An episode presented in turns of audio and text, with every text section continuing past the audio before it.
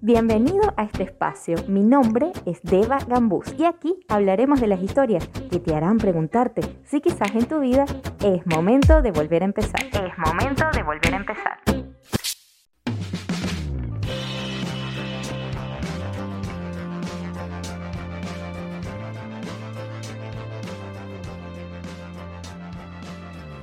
Eres intensa o intenso. Hola, bienvenidos al episodio 39 de este podcast. Y uff, en estos tiempos que te digan que eres intenso o intensa es tipo el peor insulto que alguien te puede decir. La intensidad hoy en día está catalogada como algo terriblemente malo.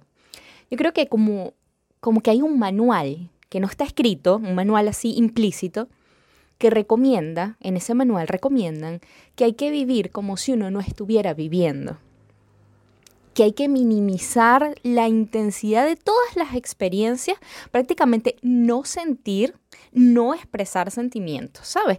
Vivir así todo, ay, soy chill, soy relajado, normal, nada me afecta, no me importa. Está como de moda ese desinterés, ese no demostrar como si hubiese una competencia para ver quién es el menos afectado. Y el que menos está afectado, ¿sabes? El que menos siente, el que menos se involucra, el que menos demuestra, ese gana.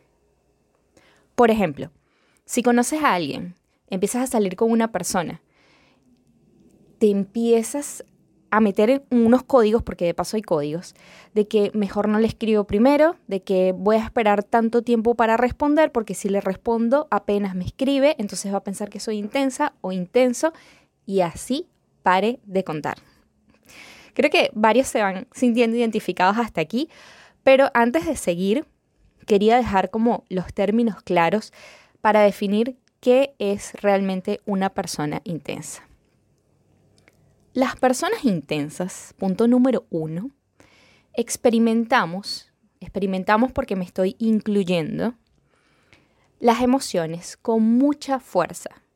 Alegría, emoción, rabia, tristeza. O sea, nosotros vivimos con mayor intensidad que lo que experimentarían unas personas ante una misma situación. Por ejemplo, veo una película triste y lloro y el resto como si nada. A lo mejor le afectó, pero de ahí a llorar, tampoco para tanto. ¿Me pasa algo bueno o nos pasa algo bueno a las personas intensas? Nos escribe la persona que nos gusta y entonces nos emocionamos, nos alegramos. Además, imagínense que yo soy empath, esto es algo que describe en episodios anteriores, los empaths somos personas que empatizamos demasiado rápido con los sentimientos del otro. Nosotros somos capaces de sentir lo que otra persona está sintiendo, de sentirlo. O sea, me pongo tanto en sus zapatos que si una persona está triste y habla conmigo, yo me siento triste. Somos como unas esponjas emocionales. Entonces saquen la cuenta por ahí de cómo podemos vivir estas emociones con esa intensidad. Punto número dos. Los intensos idealizamos la profundidad de las amistades. Así apenas acabemos de conocer a alguien o acabemos de empezar una, una relación de amistad, nosotros la idealizamos y sentimos que acabamos de encontrar al amigo para toda la vida y tenemos dos horas de haber conocido a la persona. Pero lo idealizamos. Y punto número tres, así tal cual como con los amigos, nos pasan las relaciones de pareja. Generamos demasiadas expectativas desde el inicio. Hablo por mí, pero sé que aquí todos los intensos se identifican. Nosotros apenas hablamos con alguien y estamos conociendo una potencial pareja, nos empezamos a visualizar mudándonos juntos, con hijos, compartiendo experiencias, la casita, el perro, ¿sabes? Y ojo, yo sé que las mujeres tendemos mucho más rápido a esta intensidad, pero eso no exime de que los hombres no lo sientan o no se visualizan porque créanme que he conocido a hombres intensos que apenas conocen a una mujer, se hicieron la película completa. Pero ojo, porque esto le pone una súper responsabilidad al otro de cumplir unas expectativas que ni siquiera sabe que tiene, porque tú le estás ya, sabes, visualizando, imaginándotelo como sería. Entonces, sigo. Ah, bueno, yo creo que hasta aquí lo dejaría, pero incluí un último punto, el cuarto punto, que son los intensos celosos. Yo no lo voy a describir a fondo porque ahí si yo no me identifico, particularmente yo no entro allí, gracias a Dios, no soy celosa, pero sí está la gente, el intenso celoso, que desarrolla un apego emocional muy fuerte desde la necesidad. O sea, necesita que el otro esté con ello todo el día. Sabes, que comparta las actividades con esa persona todo el día. Y son celosos porque no quieren que haga más nada. Esos también son intensos. Entonces, hasta aquí hasta donde voy. ¿Alguno de estos puntos te sonó conocido? ¿Con alguno te identificaste? Bueno, pues si ese es el caso, si alguno de estos te sonó conocido, lo más probable es que tú también seas un intenso. Y si eres un intenso, bienvenido al club. no estoy sola, sé que somos bastantes. Y si es así, si eres un intenso o intensa, ojo, no eres una mala persona. No somos malas personas. Simplemente que los intensos asustamos un poquito a los demás, porque los demás no saben, no saben cómo manejarnos. Y solemos espantarlos. Yo tengo personas que me han dicho que yo soy sumamente intensa, que le bajé dos. Tengo amigos cercanos que me han dicho eso. Pero yo me quedo pensando un poquito, ¿de qué sirve la experiencia humana si vamos a sentir, pero vamos a actuar como si no sintiéramos? O sea, si no para eso fuéramos robots, ¿no? Pero somos humanos. Los humanos sentimos. Y si sentimos, ¿por qué lo escondo? Yo soy intensa, yo soy apasionada y como mujer intensa pienso mucho, siento mucho me gusta hablar mucho. Yo si a mí me interesa a alguien, yo le escribo. Si yo siento algo por alguien, yo se lo digo. Si yo conozco a alguien y la pasé bien con esa persona y quiero repetir la experiencia, yo no veo de malo decirle, ¿no? O invitarle, o comentarle por lo menos. Y yo creo que en el fondo todos somos intensos de fábrica, de nacimiento, porque por ejemplo, cuando somos niños, lloramos por nada, nos alegramos, nos molestamos, vivimos la vida con todas las emociones y no nos andamos fijando si eso incomoda al otro o no. Lo que pasa es que cuando vamos creciendo, para encajar y para ser aceptados socialmente, empezamos a comportarnos, a escondernos un poquito. Sentimos ese temor de que nos rechacen o que nos etiqueten por ejemplo, lo que decía hace ratito, ¿no? Cuando a mí me, me han dicho que soy intensa, mi respuesta siempre ha, sido como medio avergonzarme, ¿no? Decir, ay, sí, sí soy así, pero ¿qué hago? Pues soy intensa. Y lo, vi, lo veo y lo he visto y siento que el resto lo ve como si eso fuese un defecto. Me he preguntado, ¿por qué yo no puedo ser más relajada con eso? O más dura. ¿sabes? Más fuerte, más de carácter, más difícil. Pero bueno, entendí que la clave está en el balance, como en un equilibrio. Incluso hoy en día he aprendido que la próxima vez que me digan que soy intensa, en vez de avergonzarme y sentirme mal, voy a dar las gracias. Y voy a decir, sí, soy intensa y me alegro porque para mí ser intensa es realmente vivir mis emociones al máximo y he aprendido que ese vivir las emociones al máximo es no desbordarme tampoco, ¿no? Encontrar el equilibrio. Incluso hoy en día he descubierto que hay personas que justo quieren estar conmigo por esa intensidad, porque eso les impulsa, porque eso les inspira, porque sienten esa pasión con la que yo vivo.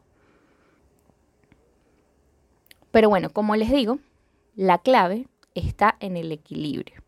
Y en este episodio yo les quiero dejar unos tips, tres tips que a mí me han funcionado mucho a canalizar mi ansiedad. Porque como les digo, no está mal, simplemente hay que canalizarla. Entonces, atentos aquí los intensos, si queremos como controlarlo un poquito. Punto número uno. Hay que aprender a darle un respiro a las otras personas. Fíjate, a veces cuando nos emocionamos con respecto a una persona nueva, ¿no? Un nuevo amigo o la posibilidad de comenzar una relación con alguien, nosotros caemos en el error de comenzar a ir muy rápido. Y es muy probable que a la otra persona que tú estás conociendo también le agrades, ¿no? Y también quiera compartir contigo. Pero si de buenas a primeras nos vinculamos con mucha intensidad y empezamos a demandar tiempo y atención, lo que vamos a hacer es abrumar a la otra persona. Vamos a partir de la base de que esa persona que estamos conociendo, amigo pareja, no es un intenso que solamente nosotros somos los intensos, el otro no es un intenso. Entonces, no hay necesidad de acelerar ese proceso de consolidar una relación o de consolidar una amistad. Eso tiene sus tiempos. Sea que va a funcionar o sea que no va a funcionar, eso tiene sus tiempos y hay que respetarlo. No hay que apurarlo. Ojo, hablo de estos tips que yo me autoaplico también, ¿no? No les hablo aquí como desde la visión de gurú que les da una, no sé, versión de que ya lo superé y ya lo sé hacer perfectamente. No, es algo que sigo practicando hoy en día. Pero que sí funciona porque me he dado cuenta de eso, ¿no? Que uno quiere vivir muy acelerado y esto es perjudicial a la larga. Genera un apego emocional de la noche a la mañana y esto es súper dañino. Punto número dos. Deja de enamorarte de tus. Si tú eres una persona intensa como yo, seguramente debes estar familiarizado con la capacidad de enamorarte en literalmente 20 minutos que tengas conociendo a una persona. Y aquí voy otra vez a lo del tiempo. Date tiempo. Date tiempo de no crear una expectativa demasiado grande, de enamorarte de lo primero que ves. Date tiempo de verdaderamente conocer a la persona, conocer sus gustos, conocer sus intereses, comprobar si de verdad hay afinidad, si puede ser viable una relación, antes de que te lances, como dicen en México, como gorda en tobogán. Si tú eres de las personas que con, no sé, que le digan algo bonito, o que le piquen el ojo, o le inviten algo, le den un regalo, y ya con eso se sienten, wow, qué afortunado, le gustó a alguien, lo más probable es que ahí también haya un tema de autoestima que revisar. Y entonces no debemos como que sobrevalorar o sobredimensionar las acciones amables que otros hacen por nosotros, o el coqueteo incluso, que una persona tenga con nosotros. No le demos una sobrevaloración, vamos a tomarlo desde su justo lugar hasta entender cómo son las intenciones, de qué va. Porque, ojo, también las personas que son demasiado intensas desde el principio, personas que son capaces de conocerte y en una de esas decirte estoy enamorado de ti, ya me quiero casar contigo, en una primera salida, suelen ser personas manipuladoras emocionales. Ahí entran los narcisistas emocionales y, y demás, y otros patrones patológicos terribles. Entonces, más bien este tipo de cosas de este tipo de cosas hay que huir. Entonces tampoco caigamos nosotros en hacerlas. Bien, sigo. Punto 3. Asegúrate de que vale la pena antes de hacerlo oficial, porque entonces conocemos a la persona y ya se la queremos presentar a la mamá, al papá, a la familia, a los amigos, a la mejor amiga. Es que tienes que conocerlo. Wait, espera estos títulos de mejor amigo o la pareja o ya tienes que conocer a esta persona no se ganan de la noche a la mañana.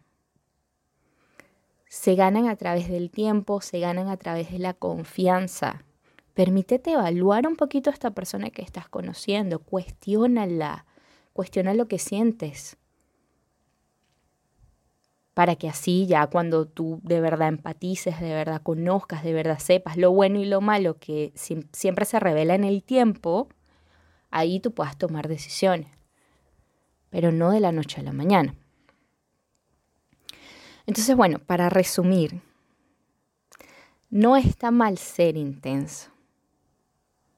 ojo, para quien me ha dicho intensa muchas veces, no está mal ser intenso. Soy feliz de ser intensa. Lo que está mal es ser un inmaduro emocional. ¿Sabes? El no poder canalizar esa intensidad.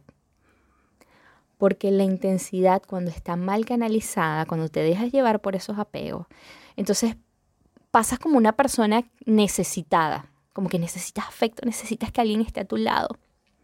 Y aunque en el fondo no sea verdad, porque puede ser que sí, pero puede ser que no, eso va a incomodar a tus posibles parejas o a tus posibles amigos.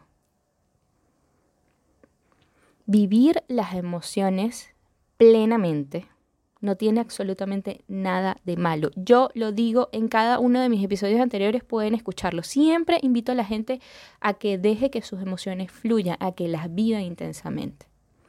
Pero con responsabilidad emocional, señores, recordando que hay un equilibrio y el equilibrio es importante en todos los ámbitos de nuestra vida, incluyendo el sentimental. Yo hoy me doy cuenta, y esto es una anécdota personal, yo sé que mi familia escucha este, estos podcasts, pero yo hoy me doy cuenta, mira, cuando yo era niña, mi núcleo familiar, mi tía, una de mis tías más cercanas, era muy sentimental, todavía lo sigue siendo, ¿no? Que ante cualquier cosa lloraba, ante cualquier cosa se afectaba, ante cualquier cosa la vivía con mucha intensidad. Y todos tratábamos de no ser ella, ¿no? Como que ella, no, ella es así, ella es intensa, ella es muy sentimental, ella llora por nada, ¿no? Y en el fondo, en el tiempo, en mi crecimiento, hasta hoy en día me he dado cuenta que ella era la que tenía la razón. O sea, por mucho tiempo siempre nos escudábamos en decir, sí, a mí me afectó, pero bueno, no tanto como a mi tía, que se puso a llorar, pues tampoco para tanto. Bueno, sí, a mí me molesta, pero bueno, tampoco como ella, que, bueno, se encerró ahí toda dramática, toda intensa, toda sentimental, no, bueno. Y entonces la catalogábamos como que eso era lo malo y lo que estaba bien era esconder la emoción o el vivirla con menos intensidad, vivirla desde una zona más segura, más tranquila, más calmada. Y hoy en día me he dado cuenta, no, ella era la que tenía la razón. Todos los demás estábamos equivocados. Así era que se tenían que vivir las emociones intensamente, canalizadas pero plenamente. Si te hacía llorar, llóralo. Si te hacía molestarte, pues manifiéstalo. Con, con, responsabilidad afectiva, con inteligencia emocional, pero manifiéstalo, no te lo reprima.